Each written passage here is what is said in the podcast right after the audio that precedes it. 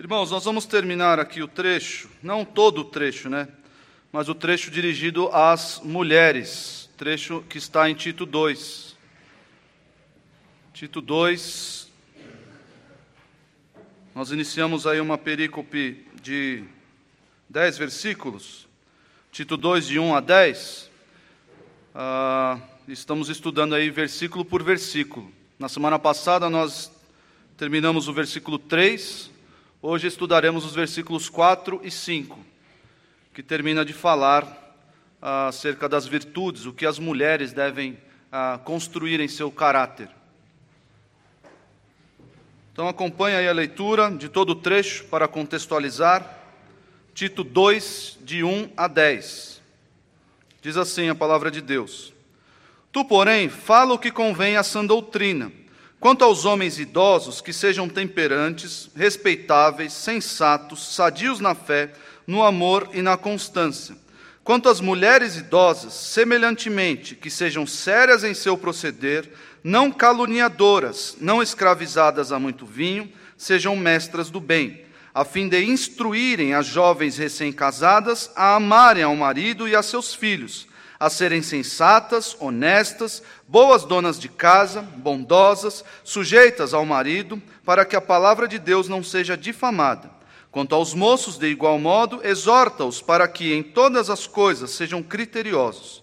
Torna-te pessoalmente padrão de boas obras. No ensino, mostra integridade, reverência linguagem sadia e irrepreensível, para que o adversário seja envergonhado, não tendo indignidade nenhuma que dizer a nosso respeito. Quanto aos servos, que sejam em tudo obedientes ao seu senhor, dando-lhe motivo de satisfação, não sejam respondões, não furtem, pelo contrário, deem prova de toda a fidelidade, a fim de ornarem em todas as coisas a doutrina de Deus, nosso Salvador. A mensagem central que eu elaborei para esse, para esse trecho todo, não obstante nós irmos acompanhando, irmos expondo versículo por versículo, a mensagem central é que o ensino pastoral, afinal de contas, é uma recomendação de Paulo ao pastor Tito, que ele deveria dizer às, às diversas classes sociais da sua igreja. Então, a mensagem central é essa: o ensino pastoral deve considerar a diversidade social da igreja.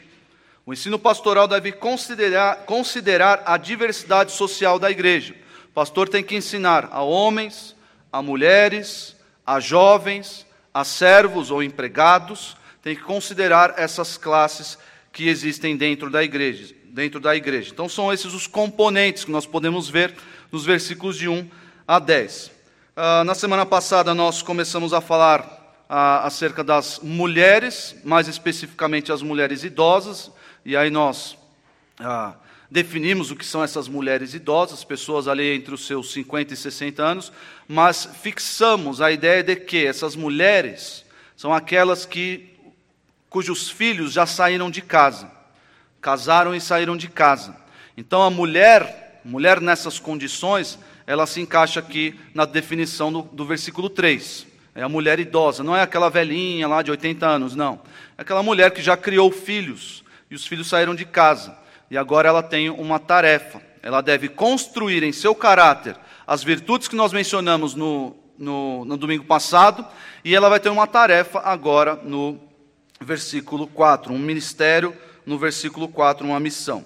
Ah, mas antes de, de, iniciar a explicação, eu queria é, elogiar os irmãos.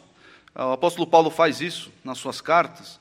E eu queria elogiar os irmãos porque eu recebi um feedback muito positivo uh, um retorno muito positivo uh, decorrente da pregação da semana passada. Uh, e o feedback foi dado por alguns esposos, por alguns maridos. Ó, oh, pastor, depois de domingo, ó, oh, o senhor não sabe, pastor. Cheguei, ó, oh, cheguei em casa, tava um brinco. Tava assim, ó, tava tudo em ordem. Não era o sobrado. Lembra do sobrado da semana passada? A casa inteira estava arrumada. E ó, ó, pastor, foi bom, viu? Que bênção isso. isso. Não recebi isso de uma ou duas pessoas, foram de algumas pessoas, foi muito bom. Recebi também de mulheres, falou, pastor, a, a mensagem falou meu coração, falou diretamente. É, é, muito bom ver essa resposta positiva da igreja, da, da, da, da nossa igreja. Isso é muito, isso é animador para os pastores, para o pregador.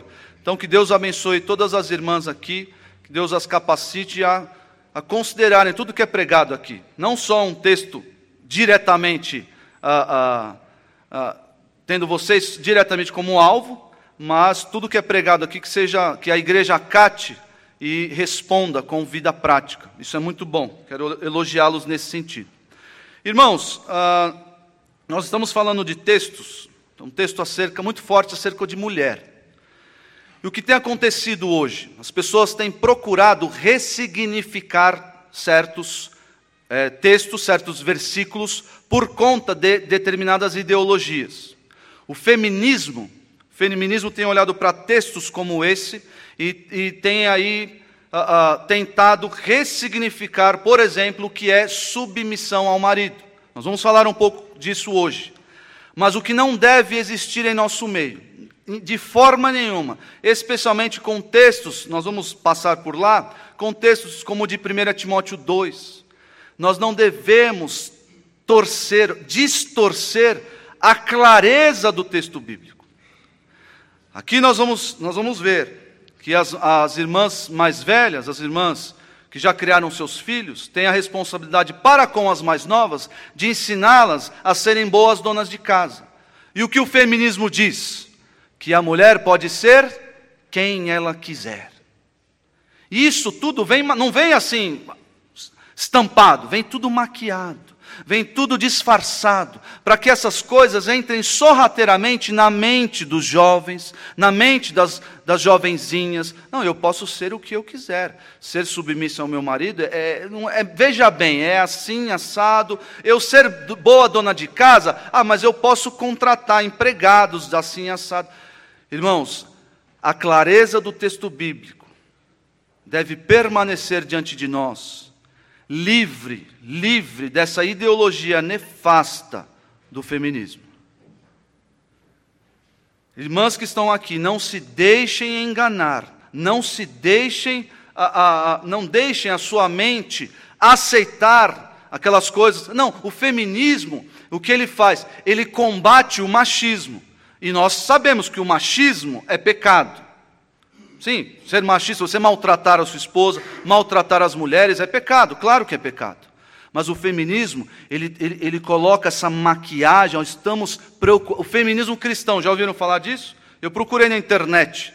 Existe feminismo cristão. Eu não sei, eu não sei se isso é uma, é, é, uma contradição em termos. Pra, ao meu ver, é. Feminismo cristão, uma contradição em termos. Então, a, a, mas existe isso, existem pessoas advogando isso, que o feminismo, nessa forma boa de ver, de, de, de proteger as mulheres, de dar, de, de dar direitos a elas, que elas exerçam o seu valor, meus irmãos, tirem isso da mente, porque a, a, a palavra de Deus já protege as irmãs muito melhor do que o, do que o feminismo jamais fez. A palavra do Senhor definindo as funções, definindo como as mulheres devem ser. Não são vocês que devem, ah, eu vou ser o que eu quiser ser. Não, é a palavra de Deus que diz. E seguindo a palavra de Deus, vocês estão protegidas por Deus, protegidas pelos princípios do próprio Senhor. Apaguem da vossa mente qualquer ideologia, qualquer. Ah, ah, são as coisas boas do feminismo. Isso tudo vem como uma maquiagem para depois ganhar o coração dos, das irmãs e fazendo-as fazendo odiar os maridos, a, a, achar que tem proteção, a, que são protegidas, que são protegidas por si mesmas, e aí vão aos poucos deixando o caráter apresentado nesses dois versículos, vão deixando aos poucos essas virtudes de lado, para serem quem quiser ser. Então, uh, eu quero fazer esse alerta. Uh, na internet você acha de tudo, você acha que a, a Bíblia tem uma interpretação machista. Você acha que a, a, Bíblia diz que a mulher deve ser dona de si mesma? Isso tudo está lá na internet. Procura lá e você vai encontrar. Tudo sobre a capa, sobre a maquiagem do feminismo cristão. Meus irmãos, isso não existe. Nós devemos olhar para o texto bíblico, obedecê-lo irrestritamente. Irrestritamente. E como eu disse, as irmãs aqui, que já criaram seus filhos, elas têm uma missão. Se você olhar para o texto no versículo 4, elas devem, obviamente, respeitar os critérios, instaladas essas virtudes em suas vidas. As virtudes do, do versículo 3, elas devem fazer o quê? Elas têm agora uma missão. Elas não ficam lá perdidas. E agora? Estou aqui com o meu velho, não tenho mais o que fazer. Já criei meus filhos, já casaram. Agora é esperar os netinhos. Não. As irmãs têm uma função muito especial dentro da igreja. Sabe por quê? Paulo está dizendo a Tito que Tito deveria ensinar isso. Mas na prática, na prática, Deus, Paulo está dizendo assim: as mulheres mais velhas também têm essa função de ensinar as mais novas. Não, não está mais com Tito a bola. A bola agora está com as mulheres, com as irmãs mais velhas. Tem essa função, esse dever de instruir as mais, no... as mais novas. Esse é o objetivo, essa é a missão das irmãs que estão aqui, que já criaram seus filhos e agora devem olhar para as mais novas e ensiná-las a ser da, da, do modo como os versículos 4 e 5 ensinam. Então, nós temos aqui a mensagem para todas as mulheres, como as mulheres novas devem ser, ah, afinal de contas, quem são as mulheres mais novas do texto? Ah, a ideia é que é a mulher ah, com capacidade de reprodução. É mulher que já entrou no seu período fértil de reprodução. Então, são mulheres já a partir aí da sua, que nós chamamos de adolescência. E até, ah, até a fase em que elas viram, ó, criei meus filhos, agora eu estou na, em que, em que local, em que missão? Eu estou agora nas mulheres idosas que têm esse, essa responsabilidade de instruir as mais novas. Então, vocês, mulheres todas, prestem bem atenção na mensagem que a palavra de Deus tem para vocês. Ah, o verbo que está diante de nós, a fim de instruírem, a fim de, elas devem ser mestras do bem, elas devem, ser professoras do bem, com qual objetivo? Com o objetivo de instruir. O que é esse instruir? A palavra base para esse termo no grego é a palavra sofron. Eu gosto muito dessa, dessa construção é, é, nominal que vem do grego. É muito interessante isso. A palavra sofron é a junção de duas palavras no grego. A palavra sozo, que significa preservar, guardar, salvar, em alguns casos, e a palavra frem, que significa mente, entendimento. Então, aqui, o objetivo, qual é a missão dessas irmãs mais idosas? Colocar a mente, preservar a mente das mais novas. Colocar a mente das mais novas no lugar certo, no lugar correto, no lugar que ele vai apontar que lugar é esse. Então, esse é o objetivo das irmãs. Treinar, aqui, com a construção toda do, do, do, do termo, do verbo, dá, dá, dá a entender que é treinar em disciplina, treinar o domínio próprio. Muito interessante isso. Ah, alguns irmãos aqui vão à academia. E vocês sabem que eu não vou. Eu já fui, já fui, já fui academia. Pastor Marcos está indo na academia ainda? Parou também, né? Então, pois é. Pastor é assim, vai e vem, vai e vem na academia. Eu preciso voltar para a academia. Mas na academia você observa que as coisas não acontecem do dia para a noite. Por mais que alguns jovens façam lá uma série de supino, qual que é, qual que é a resposta? Terminou a série, colocou o peso no chão, o que, que o jovem faz? Olha para o espelho e vê se, vê se cresceu alguns milímetros. E olha para o outro e vê se cresceu em alguns milímetros. O problema é que as coisas não acontecem. Em um treino, em dois treinos, três treinos, não acontece. Demora-se meses, às vezes anos, para se notar um, um resultado uh, físico, um resultado notável. Aqui a ideia de treinar essa disciplina, treinar em constância. Treinar as mais jovens para que elas tenham domínio próprio, para que elas tenham a mente no lugar certo. Essa é a ideia aqui. Essa é a ideia. Mas em conexão, em conexão com o versículo anterior, a fim de que, nós podemos dizer que as irmãs mais velhas, as irmãs idosas, não poderão fazer isso se, não, se elas não estiverem bem treinadas. Uma vez eu fui para a academia e o que eu encontrei lá? Um personal trainer. Só que era um personal trainer diferente. Era um personal trainer gordo. E eu fiquei, ué, como assim? Eu fui uma vez no cardiologista, o cardiologista disse que eu tinha um colesterol alto e que eu tinha que fazer dieta e fazer exercício. Só que esse cardiologista pesava duas vezes o meu peso. E eu, mas cardiologista gordo, personal trainer gordo, como assim? Não tem, você, como dizem os jovens, né? não jovens não, né? O pastor Marcos que usa, dizem os jovens. Você não tem moral para falar isso. Você não tem moral para falar isso. Então as irmãs, esse afim de que devem estar com isso em mente. Eu preciso me preparar para instruir as mais novas. Eu preciso fazer isso, porque senão eu vou ser o cardiologista gordo. Cardiologista com problemas no coração que não faz exercício, que manda os outros fazer exercício e não faz. É o famoso faça o que eu falo, não é faça o que eu digo, não faça o que eu faço. É o hipócrita. Por isso essa conexão, a fim de instruir. As irmãs devem, as irmãs idosas devem ter isso em mente. E o objetivo é esse: treinar as mais novas nessa disciplina, nessa constância. Antes de prosseguir, irmãos, de prosseguir na explicação dos demais termos aqui, eu quero fazer um parênteses. Hoje em dia, estão chovem aí os canais YouTube, Instagram, canais de aconselhamento bíblico.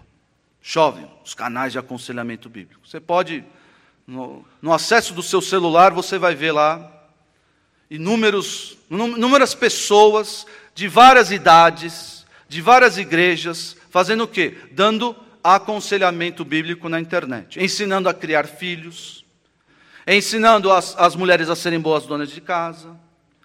Eu quero alertá-los para um perigo que se apresenta nessa prática. Que qual prática? De você buscar conselho, de você buscar a instrução, a instrução que deveria ser dada pelas irmãs idosas da igreja, você buscar essa instrução exclusivamente nesses canais.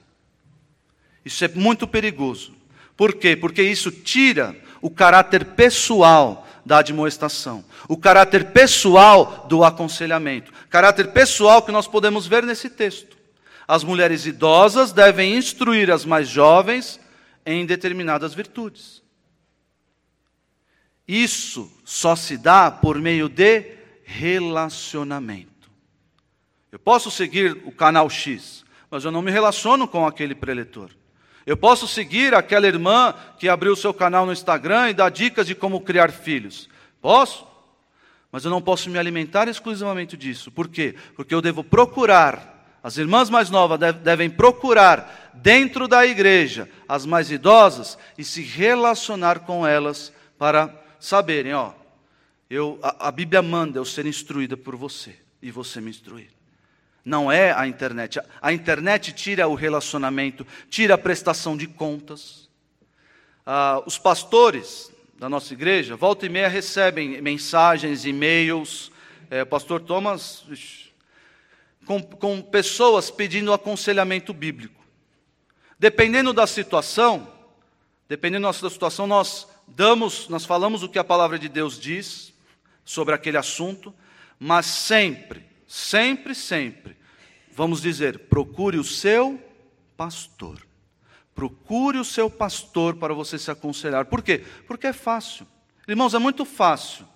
Eu estou tendo um problema na minha vida, eu com a minha esposa, vou numa outra igreja, que eu não conheço o pastor, eu só ouvi falar, eu falo, pastor, assim, assim, assado. Aí o pastor aconselha.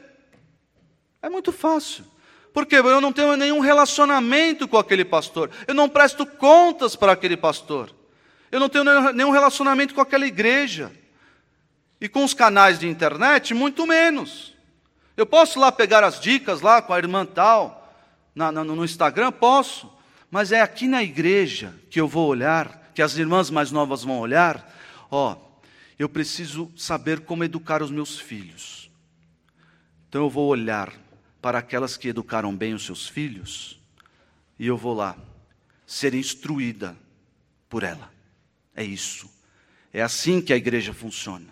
Não é por meios de, de, de canais de internet. Mais uma vez, não tem problema você se inscrever e, e aprender nesses canais. Mas nós não podemos esquecer do caráter pessoal, do caráter de relacionamento que nós temos e que devemos uns aos outros. Não podemos esquecer disso. Não há relacionamento em rede social, com pessoas de rede social. Aquela pessoa que tem 100 mil seguidores, 200 mil seguidores, 1 milhão de seguidores. Você acha que essa pessoa está lá aconselhando um por um? De forma nenhuma. Onde mais isso está na Bíblia? Onde mais isso está na Bíblia? Esse caráter pessoal do relacionamento, do aconselhamento, da instrução, de colocar a mente no lugar, no caminho certo. Nós vemos o apóstolo Paulo fazendo isso, dirigindo a, a, a palavra a determinadas pessoas em suas cartas. Não era algo assim generalizado, algo geral. Ah, é para os irmãos em Filipos, para os irmãos em Colossos. Não, ele dirigia a palavra para pessoas específicas. Ele exortou Evódia e Sintique em Filipenses 4, duas irmãs. O apóstolo Paulo julgou importante dirigir uma palavra a essas duas irmãs. Por quê? Porque ele as conhecia. E era necessário colocar no texto bíblico esse caráter pessoal da admoestação. Ó, eu, estou, eu estou admoestando Evode e para que parem de uh, uh, brigar.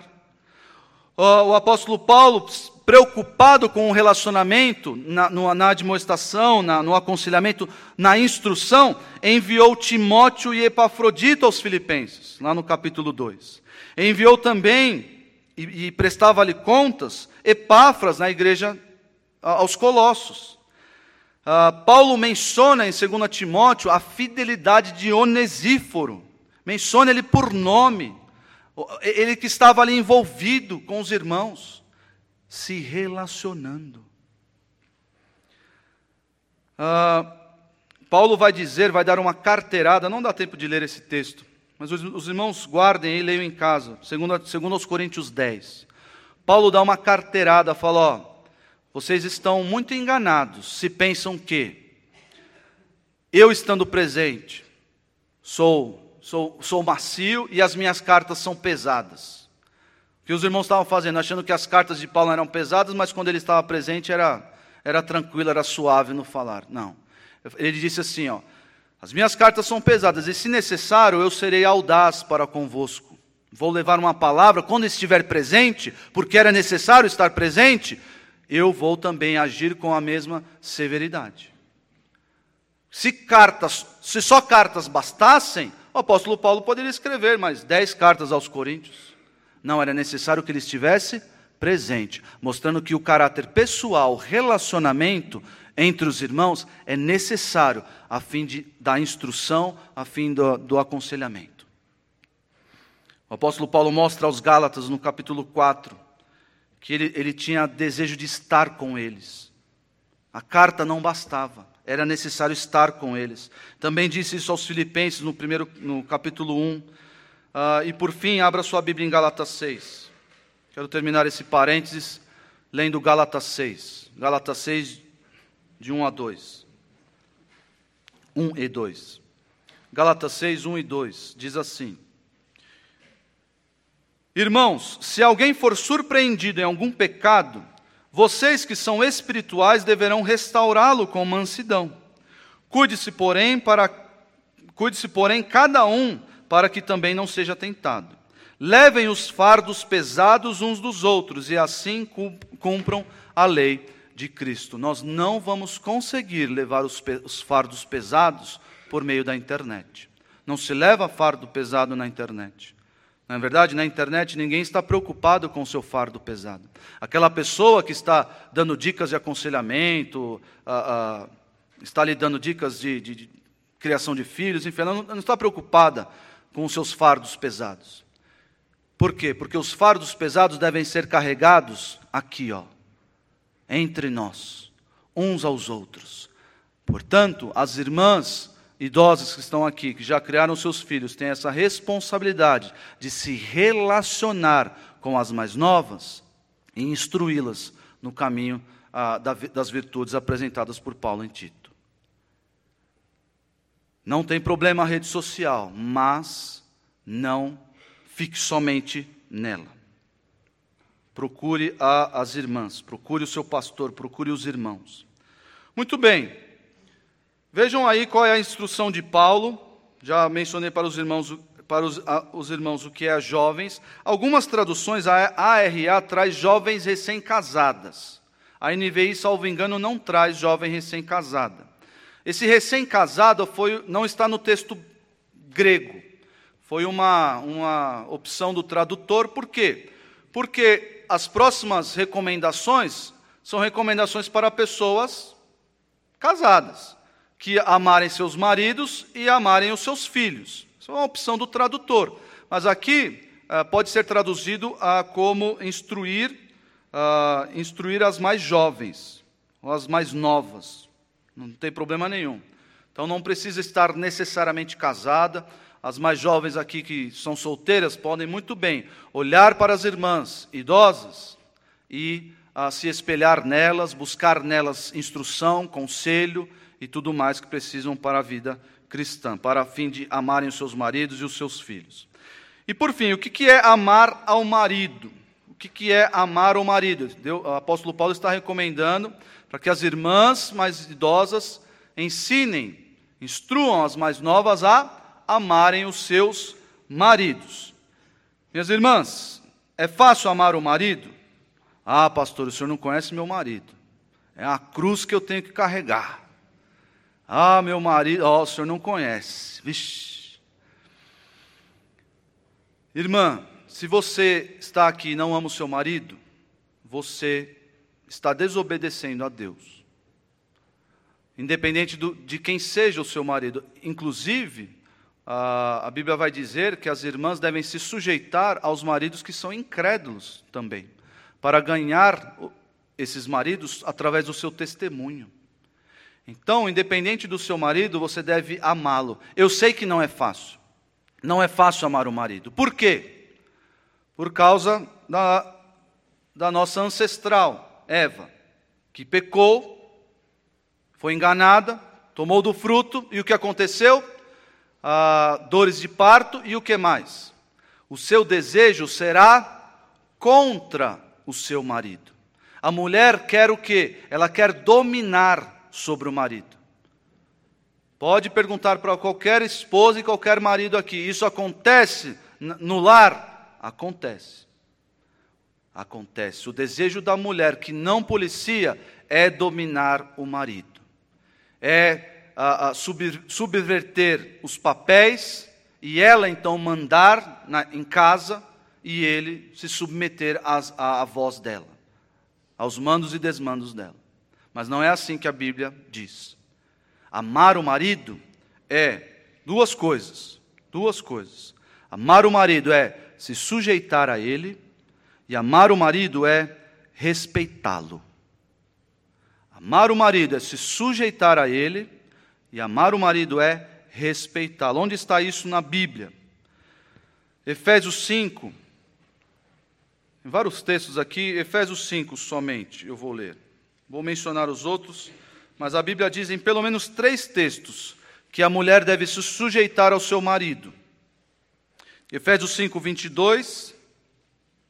As mulheres sejam submissas ao seu próprio marido, como ao Senhor, porque o marido é o cabeça da mulher, como também Cristo é o cabeça da igreja, sendo este mesmo o salvador do corpo.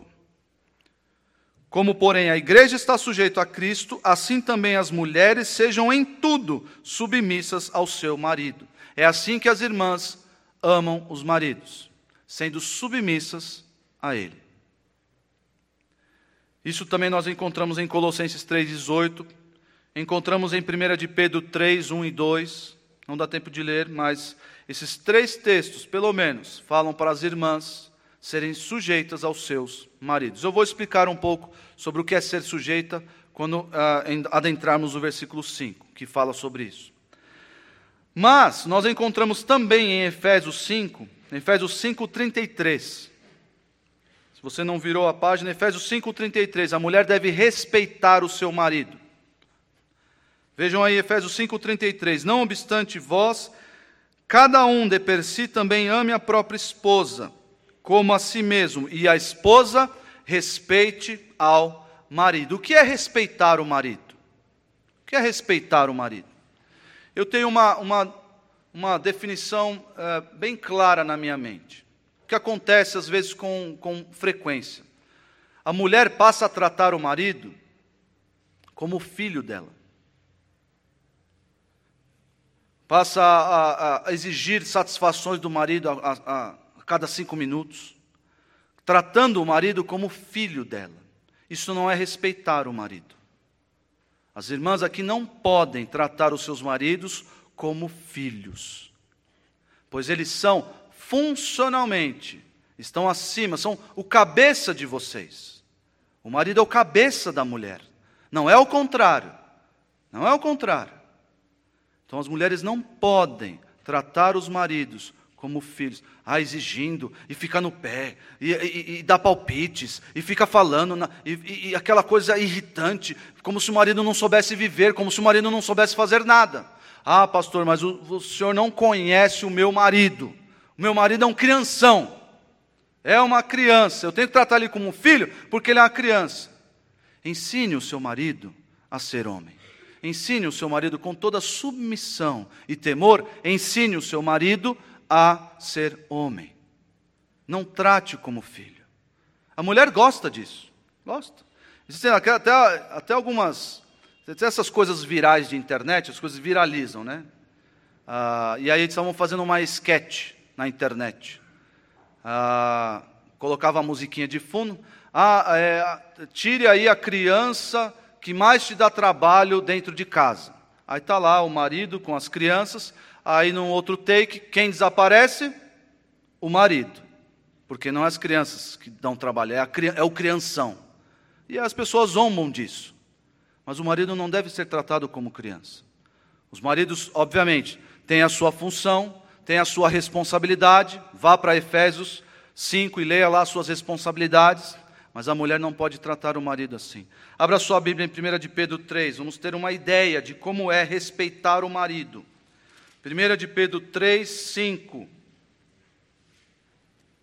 Como eu respeito o meu marido. 1 de Pedro 3, 5 diz assim: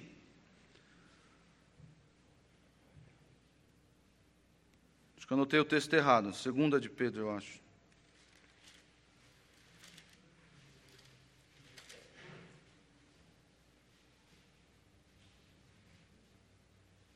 Não, anotei o texto errado. Mas é o texto que menciona, eu lembro do texto.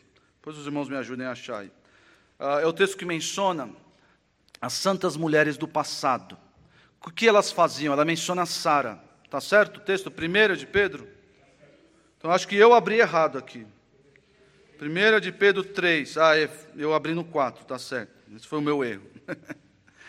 Vejam aí, 1 de Pedro 3, 5. Pois foi assim também que a si mesmo a si mesmas se ataviaram outrora as santas mulheres que esperavam em Deus, estando submissas a seu próprio marido, como fazia Sara, que obedeceu a Abraão, chamando-lhe Senhor, da qual vós vos tornastes filhas, praticando o bem e não temendo perturbação alguma. É difícil hoje chamar o marido de Senhor, né? Acho que nem os mais ortodoxos Uh, Ruth, você chama o Júlio de Senhor? Outro dia eu estava, eu estava querendo que a Rebeca me chamasse de Senhor. É difícil, imagina a esposa. Mas aqui, meus irmãos, é, mostrando a submissão de Sara na condução ah, de Abraão ah, nos rumos de seu lar. Sara obedeceu a Abraão, chamava-lhe Senhor porque reconhecia a sua autoridade sobre ela. E com ele caminhava sem reclamar, sem reclamar, respeitando o seu marido, respeitando a autoridade que o marido tem sobre a casa, essa função que o marido tem de guiar o lar. Então, como as irmãs podem amar os seus maridos, sujeitando-se a ele, sendo submissas a ele e respeitando, respeitando o seu marido. E na sequência do texto de Tito, as irmãs devem instruir as mais novas a amarem os maridos e a amarem os filhos. O termo aqui utilizado, olha só que interessante, pode dar a entender também, pode dar a entender também que ah, as irmãs devem instruir as mais novas a amarem a condição de ter filhos. Entenderam isso? Entenderam isso? As irmãs devem mostrar para as mais novas que é bom ter filhos. Não é só amar os filhos. Eu vou, falar sobre isso um pouco daqui a, a, a explicar isso mas também o termo pode dar a entender que, ó, vocês jovenzinhas, vocês devem amar ter filhos, porque é bom. O que, que o mundo está fazendo hoje? Vocês sabem o que o mundo está fazendo hoje? O contrário.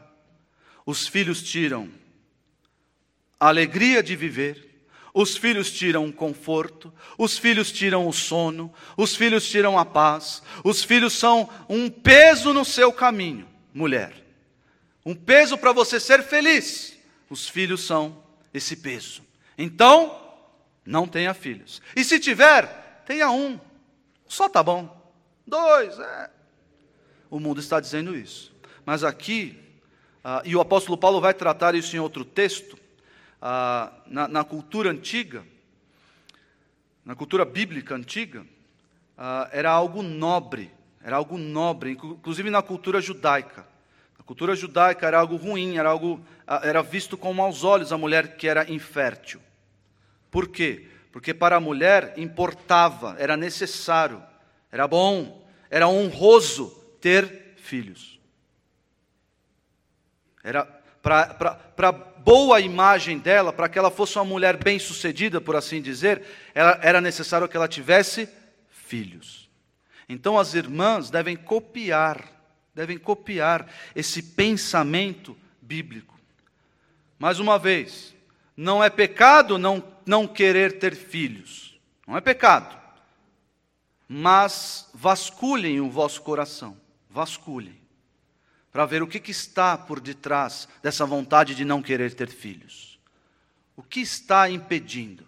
Porque, segundo a Bíblia, para a mulher ter filhos é honroso, para a mulher ter filhos é satisfatório, faz parte do seu papel, faz parte da sua função. Ah, abram aí 1 Timóteo 2,15.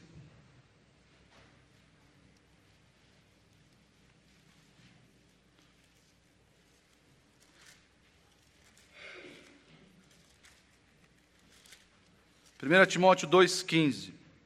Não vou ler os textos anteriores, porque eu daria um outro sermão bem longo os textos anteriores, mas 1 Timóteo 2,15 diz assim: está falando que a mulher foi enganada, porque primeiro foi formado Adão, depois Eva, e Adão não foi iludido, mas a mulher, sendo enganada, caiu em transgressão.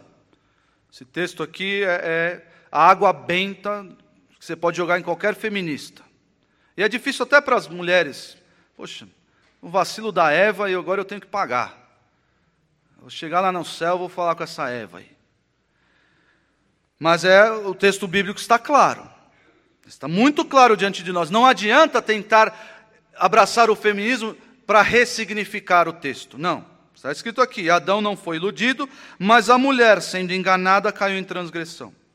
Todavia será preservada. Algumas traduções será salva. Aqui não é, não é a salvação em Cristo Jesus, meus irmãos.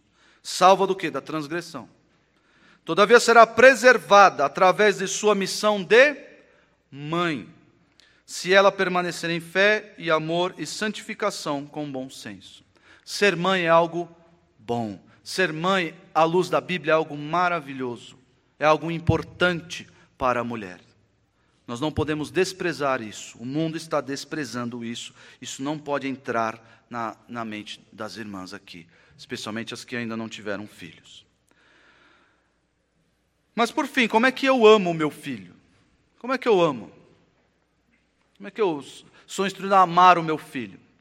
Uh, hoje em dia nós nos preocupamos com tantas coisas, Amar o filho é, é dar uma boa educação para ele, é que ele possa se desenvolver e ser um engenheiro da NASA, falar 15 línguas e fazer natação, ser um atleta, nadar, fazer, fazer um triatlon, é tudo isso daí. Eu coloco o menino lá na, ou a menina no, na natação e tudo isso daí, tudo que eu não tive, eu vou dar para o meu filho e isso eu estou mostrando amor para ele. Meus irmãos, a nossa tarefa como pais é simples, é muito simples, é árdua, é árdua, envolve um período longo e constante, mas é muito simples. A sua função como pai é apresentar Deus para o seu filho. É isso. Nós somos crentes, nós conhecemos o Senhor. Os nossos filhos não são crentes. É nossa obrigação apresentar o Senhor para os nossos filhos. Filho, você que está chegando agora a esta família, existe um outro membro na família, um membro que comanda esta família. É o próprio Senhor, é o próprio Deus. Eu vou apresentá-lo para você. E como é que o crente faz isso?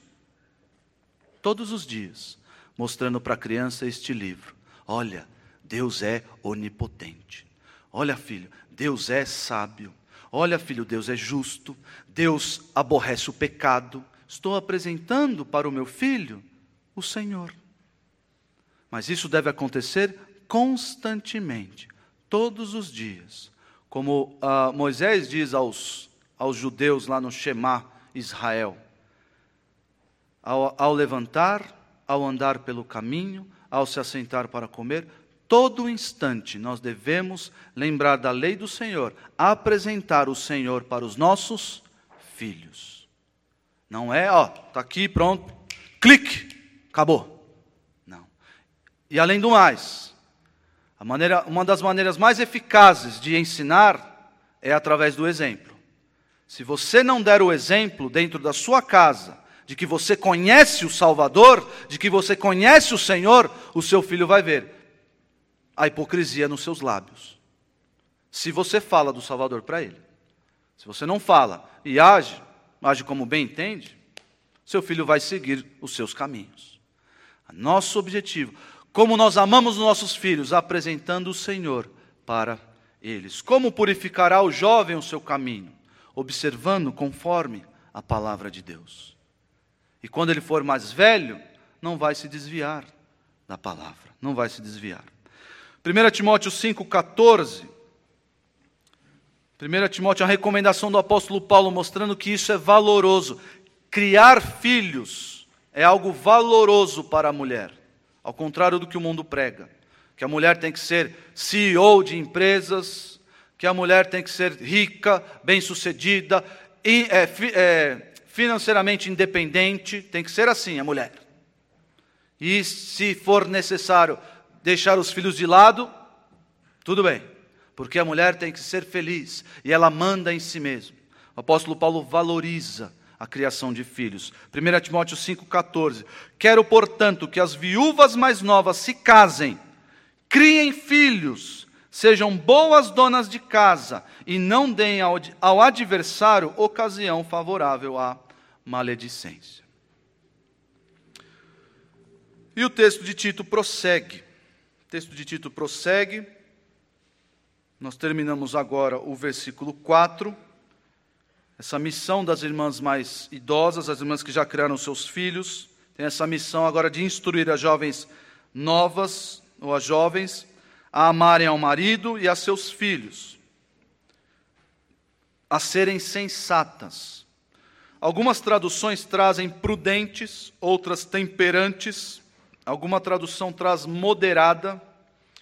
Ah, a palavra aqui tem a mesma raiz do instruir, do treinar em disciplina, que é a palavra sofro, que é a palavra sofronas, que é o que eu devo fazer. Essa mulher, ela deve ter a mente, ela deve ser mestra de si mesmo.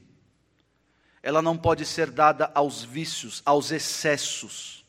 Ela não pode ser uma mulher escandalosa. Já viram a mulher escandalosa? A mulher, ela não pode ser uma mulher iracunda. Ela não pode ser uma mulher bipolar. É uma mulher temperante, moderada.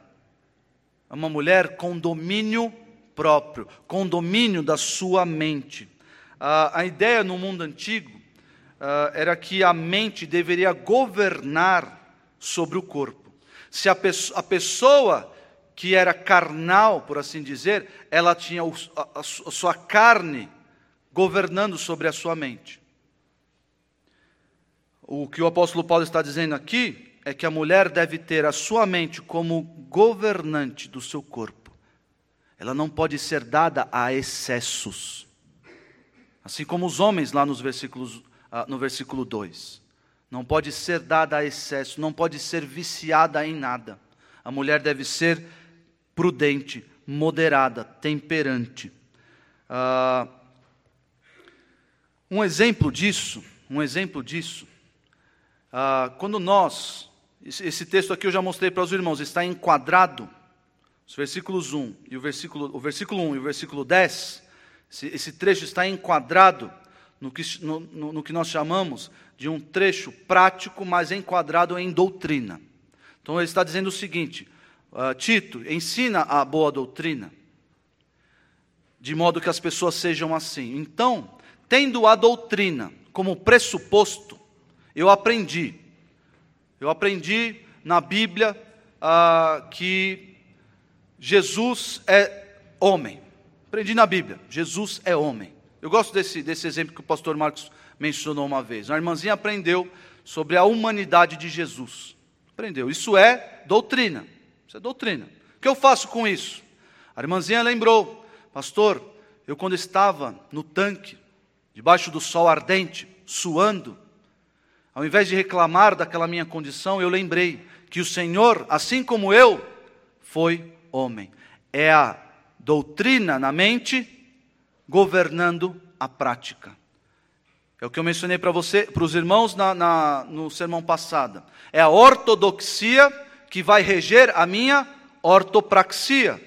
É a doutrina que vai reger a minha prática. Quer ver um exemplo disso na Bíblia? Abra aí em 1 Coríntios 6. 1 Coríntios 6. Não adianta só saber doutrina, irmãos. Não adianta ter uma mente abastada de doutrina se isso não vai para os nossos membros, se isso não vai para o nosso corpo, se isso não vai para a nossa prática. Não adianta. Você vira um hipócrita, porque a sua mente não está mandando no seu corpo. Quem está mandando em você é o seu corpo, a sua carne. Não é a sua mente que está recheada de doutrina. Olha só, 1 Coríntios 6, 18. Na verdade, vou ler o 19 primeiro. Acaso não sabeis que o vosso corpo é santuário do Espírito que está em vós? Isso é doutrina. Eu sou santuário do Espírito Santo. E o que eu faço com isso? Existe um desdobramento prático? É claro, é óbvio, o desdobramento prático está aí no versículo 18. Fugir da impureza. Qualquer outro pecado que uma pessoa cometer é fora do corpo, mas aquele que pratica a imoralidade peca contra o próprio corpo. Espera aí, e o meu corpo é santuário do Espírito Santo.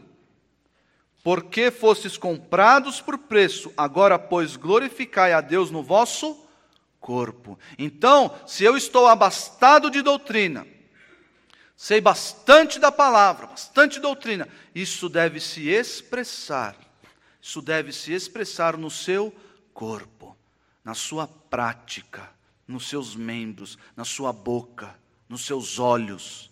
É a mente, a mente cheia de doutrina, governando todos os meus membros. É assim que as irmãs podem ser temperantes, prudentes, sensatas, moderadas, dependendo da sua tradução. Vamos caminhar. Uh, no texto grego não existe vírgula, né? Ah, alguns, os tradutores fizeram divisões aí, no texto de Tito, né? A serem sensatas, honestas. Eu não gostei dessa tradução da ARA, de honestas. Algumas outras vão trazer puras, uma tradução melhor. Santas, melhor ainda é a tradução literal do termo grego. Ensina, instrui as, as mais jovens a serem santas. Só como, como o santo tem um caráter muito abrangente, especialmente no, no Novo Testamento, Ah, algumas, eu achei uma tradução que não é muito popular, ela, ela traz a palavra castas. Ensine as mais novas a serem castas. O que é isso? Não é castas lá da, da Índia, lá, não, não é isso. A serem a, a, puras em sua sexualidade. A serem, a serem é, é, é, é a condição daquela que é virgem. É uma mulher casta. Deve ensinar as, as mulheres a serem assim. Ah, existem dois sentidos para esse termo. Ah, existe o sentido moral, o sentido de ser santo no, no sentido moral, pura no sentido moral, e no sentido cerimonial. Eu, simplificando para os irmãos, ah, as irmãs devem ser puras por dentro e por fora. Por dentro e por fora. Por dentro, no sentido moral, no seu coração, nas suas inclinações, nos seus pensamentos, e por fora, no modo como se apresentam, no modo como se ataviam, no modo como a, a, expõem, inclusive, o vosso corpo. É assim que as irmãs devem ser, puras nesses dois sentidos. Ah, o primeiro nós podemos encontrar ali em Romanos 12, o que, que é ser pura no sentido moral, ser pura, santa dentro de si. Romanos 12, 9 diz assim: O amor seja sem hipocrisia. O que é hipocrisia? É eu aparentar algo ou falar algo, externar algo que não está dentro de mim. Isso acontece, não, isso não acontece com as mulheres, né? Isso não acontece com as mulheres, acho que não. Falam, oh, olha, olha, amiga, como sua, sua blusa é bonita, vira as costas. Nossa, cafona. Nossa, que sapato lindo. Ah, mas o meu é muito mais bonito. É comum, é comum do, do, do universo feminino guardar mágoas, por exemplo, guardar rancores. Isso por anos, anos e anos. É comum isso acontecer. Não é certo, obviamente. Os irmãos devem se livrar disso. Por quê? Porque o amor deve ser sem hipocrisia. Eu não devo mostrar, oh irmão, que, oh irmão, que bênção. E por dentro, você odeia o seu irmão. Você odeia a sua irmã. Você tem, você tem rancores, você tem a, a, desavenças guardadas no seu coração contra determinadas irmãs. Não é assim, não pode ser assim. A pessoa que é santa por dentro, ela é uma pessoa verdadeira.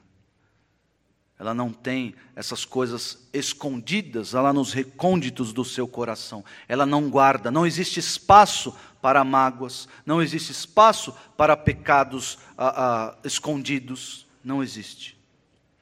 O que ela é por fora, ela também é por dentro. E o texto vai terminar de Romanos 12: preferindo-vos em honra uns aos outros. As mulheres, às vezes, às vezes elas, elas se queixam, não se queixam no bom sentido, né? De como os homens conseguem fazer amizade com rapidez. Você conhece, ah, no, no, no aniversário da Rebeca, foi agora em abril, nós chamamos lá o pessoalzinho da, da, da do homeschooling lá que ela está fazendo, e chamamos lá para ir lá em casa. E tinha um, o pai lá de uma das crianças, foi lá, eu não conhecia, oh, tudo bem, seja bem-vindo tal. Quanto tempo vocês acham que demorou para ele estar tá lá na rodinha dos homens? Cinco minutos? Menos. Por quê? Porque os homens parecem que têm essas, essa facilidade, para a mulher parece que não. Para a mulher ainda tem o um sorriso, oh, que legal, não sei o que, tal, aquela coisa. Mas para fazer amizade mesmo, para sentar, oh, senta aí, vamos, vamos falar uns negócios aí. Vamos, senta na roda aí da, da conversa. É, tem ali as suas ressalvas, ali aquela, oh, veja bem, não, não é bem assim. Ah, as, as, irmãs deveriam é, imitar esse desprendimento, essa, essas derrubar essas barreiras, essas barreiras que às vezes há, esses entraves que há em nós, se ver livres quando estão com os irmãos aqui. Por quê? Olha só, é necess... por que isso é necessário? Porque senão as irmãs mais idosas vão instruir, não vão instruir ninguém. Por quê? vão estar criando. Há uma barreira, já uma barreira natural de geração. E aí, se existem essas barreiras de hipocrisia, de maldade, de rancor, elas não vão se instruir mutuamente. Não vai, o, o que o texto está propondo não vai acontecer. Não vai acontecer. Então as irmãs devem ser honestas, puras dentro de si. E, e por fora, vejam aí 1 Timóteo 2,9. 1 Timóteo 2,9, isso aqui, irmãos, é premente. Isso aqui é importantíssimo para os dias atuais. Como o pecado tem entrado sorrateiramente no nosso meio, e as, as mulheres já não se preocupam mais com isso, infelizmente. Vejam aí, 1 Timóteo 2,9: Da mesma sorte que as mulheres em traje decente se ataviem com modéstia e bom senso. Isso aqui é ser santa por fora. É não expor o corpo à sensualidade.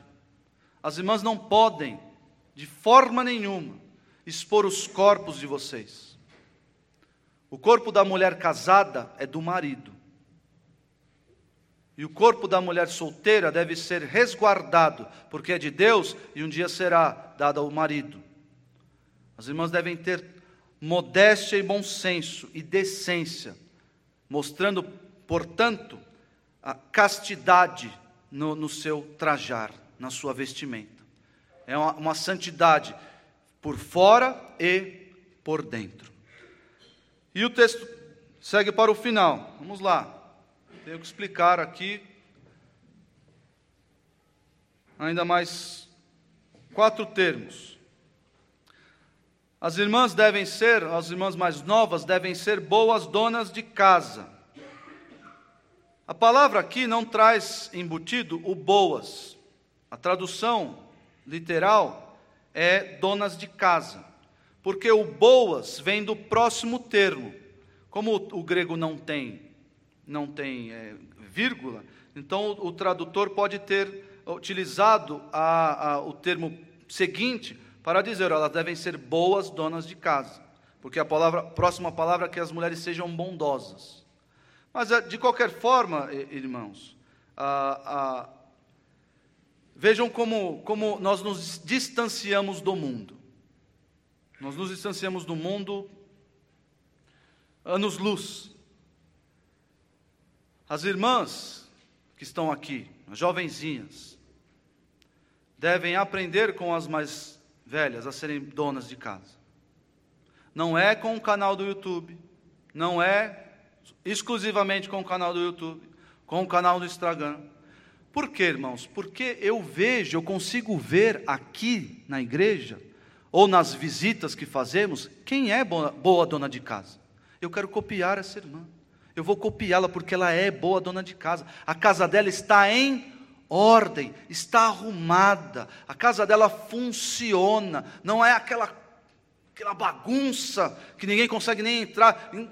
Você ouve os gritos da casa dessa mulher de longe. Não, não é assim. Ela é uma boa dona de casa, tudo está no seu lugar. Você quer aprender como ser boa dona de casa? Não dá tempo de ler esse texto. Lá em Provérbios 31 existem várias, vários critérios, várias dicas, várias recomendações do que é ser boa dona de casa. É acordar, um exemplo, segundo o texto de Provérbios 31, é acordar antes de todo mundo. Difícil, hein, para algumas. É acordar antes de todo mundo e alimentá-los, cobri-los para que eles não sintam frio são dicas de Provérbios 31 para você ser uma boa dona de casa. Provérbios 7, 11. Provérbios 7, 11. Agora eu vou dar um exemplo de ser, de como é uma pessoa, uma má dona de casa. Provérbios 7, 11. Está falando aqui da mulher adúltera. Olha só a característica da mulher adúltera ela é, Provérbios 7,11, ela é apaixonada e inquieta, cujos pés não param em casa. Ela não está nem aí para o seu lar, para a organização do seu lar. Essa é uma má dona de casa. A boa dona de casa, ela é caseira. Ela é caseira, ela gosta de arrumar a sua casa, de ter tudo em ordem, de ver as coisas funcionando corretamente. Essa é a boa dona de casa. 1 Timóteo 5. 1 Timóteo 5, 13 e 14 vai mostrar também como o que faz uma má dona de casa. Além do mais, aprendam também, aprendem também a viver ociosas, aqui as viúvas jovens, né? A viver ociosas, andando de casa em. Por que elas andam de casa em casa? Porque elas não estão nem aí para a sua própria casa. Se as coisas estão funcionando, se precisa fazer mercado, se precisa lavar louça, se precisa passar um pano no chão, se precisa organizar alguma área, não está nem aí, porque estão andando de casa em casa. E aí ele segue a recomendação. E não somente ociosas, mas ainda tagarelas e intrigantes, falando o que não devem. Quero, portanto, que as viúvas mais novas se casem, criem filhos, sejam boas donas de casa. Não pode ficar pulando, ah, vamos, vamos viajar hoje, viagem, viagem, viagem, viagem, e a casa está de pernas para o ar. Uh, a próxima palavra, como eu disse para os irmãos, é a palavra bondosa. Aqui na, na RA, está exatamente traduzido assim, bondosa, essa é a melhor tradução. Eu nunca vou esquecer, porque esse termo, agatás, agatás, a, a Rebeca era para se chamar Ágata. A Aline gosta muito desse nome, mas como fui eu que fui no cartório, Brincando, ela, ela também concordou com Rebeca, tá? Mas o que, qual é a característica da mulher bondosa?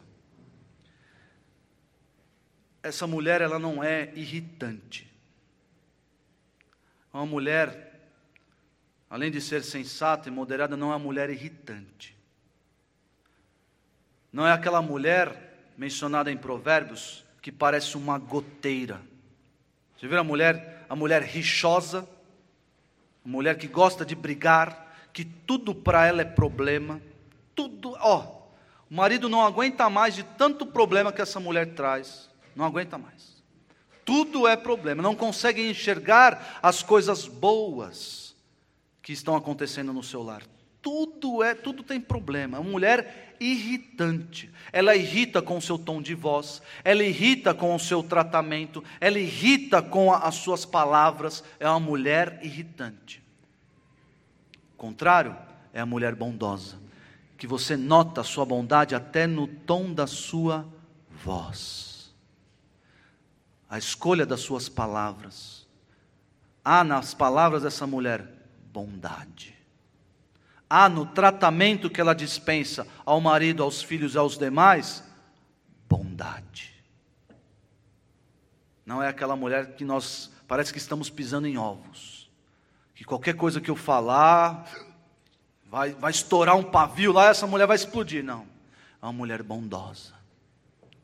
Mulher que não irrita os outros, não é irritada, não é irritante. Ah, próximo próximo termo, sujeita ao marido, eu já iniciei a explicação. Aqui, meus irmãos, isso para nós é, é, óbvio, isso para nós é muito claro, nós que estamos diante da palavra de Deus. Ah, o que é a mulher ser sujeita ao marido? A mulher não é inferior ao marido em valor, a mulher não é inferior ao marido em essência, a mulher não é inferior ao marido em nada. O que a Bíblia propõe é que a mulher tem uma função específica e o marido tem outra função específica. A mulher deve se sujeitar à direção que o marido dá para o lar.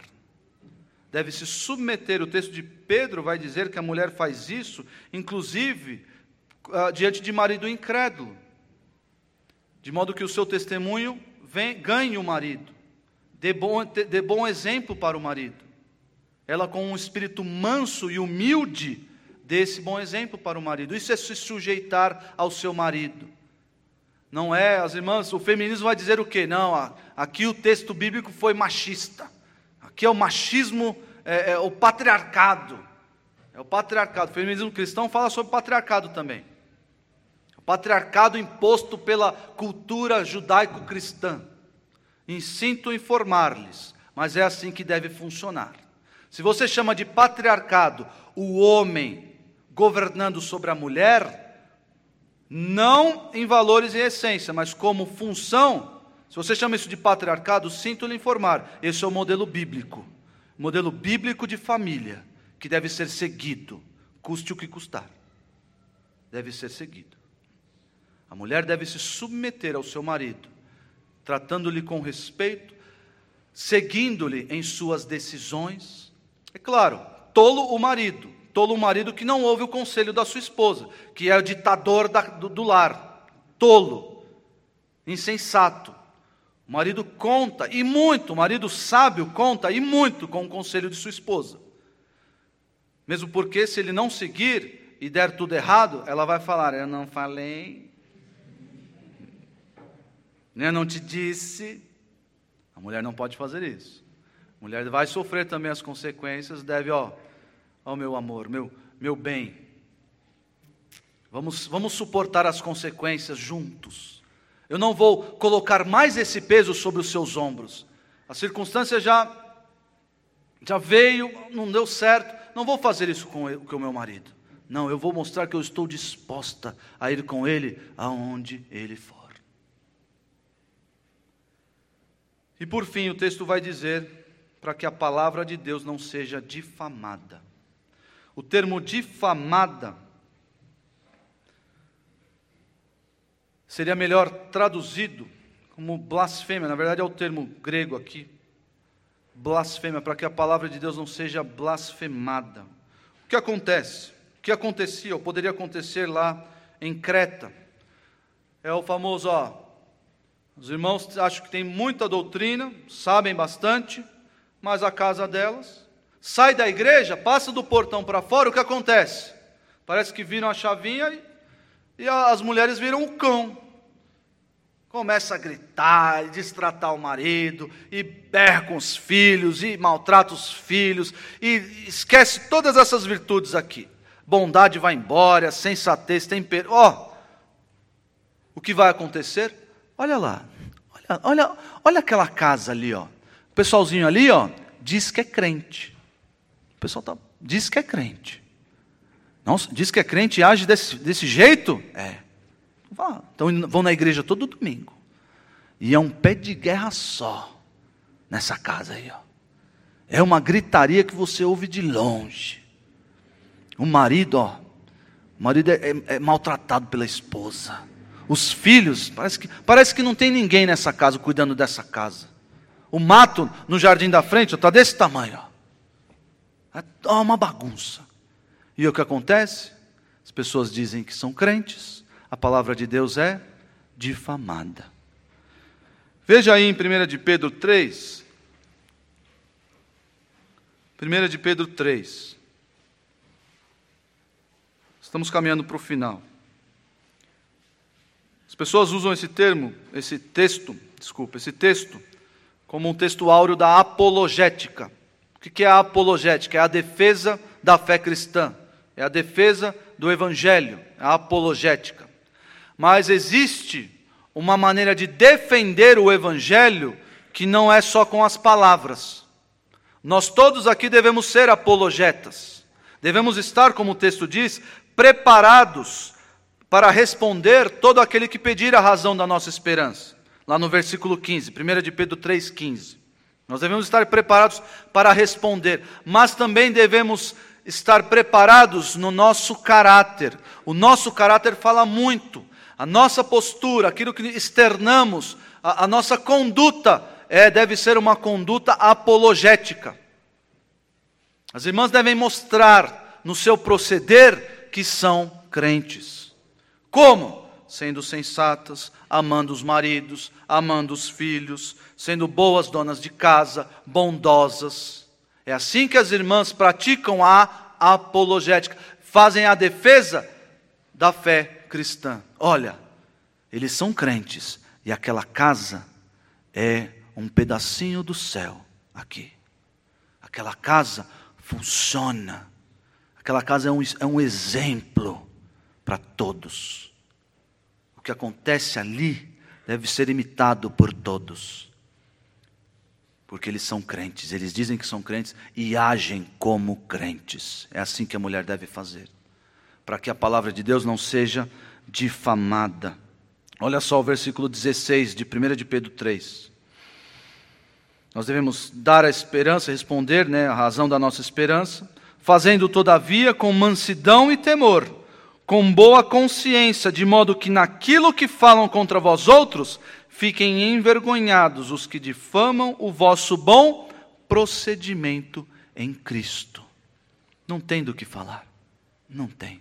Não tem, não tem como acusar. Aquela casa ali, ó, aquela irmã, eu não consigo acusá-la de nada, porque a, a sua vida, o seu, a sua conduta é uma verdadeira defesa da fé cristã, uma verdadeira defesa do Evangelho, é uma verdadeira defesa da doutrina que ela professa crer. Irmãos, eu quero deixar uma palavra para vocês, que está lá em Mateus 5,16. O Senhor Jesus vai dizer que não se esconde uma, uma candeia debaixo da mesa, mas antes coloca um, um lugar alto para que todos vejam. Em Mateus 5,16 diz assim: Assim brilhe também a vossa luz diante dos homens, para que vejam as vossas boas obras e glorifiquem a vosso Pai que está nos céus. As irmãs aqui desta igreja, e as irmãs que me ouvem aí hoje ou outros dias, devem ostentar.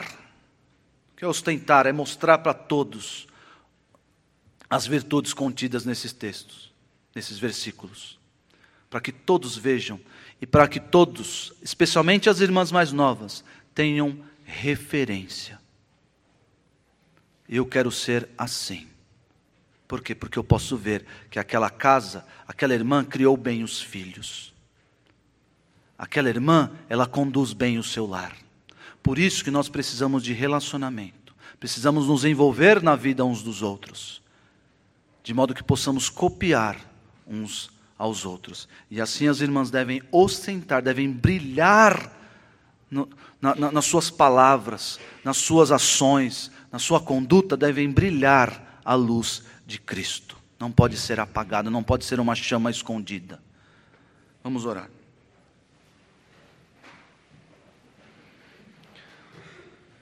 Senhor Deus, muito obrigado por nos instruir, por deixar claro, de maneira simples na tua palavra, como, como nós devemos ser, especialmente as irmãs da igreja.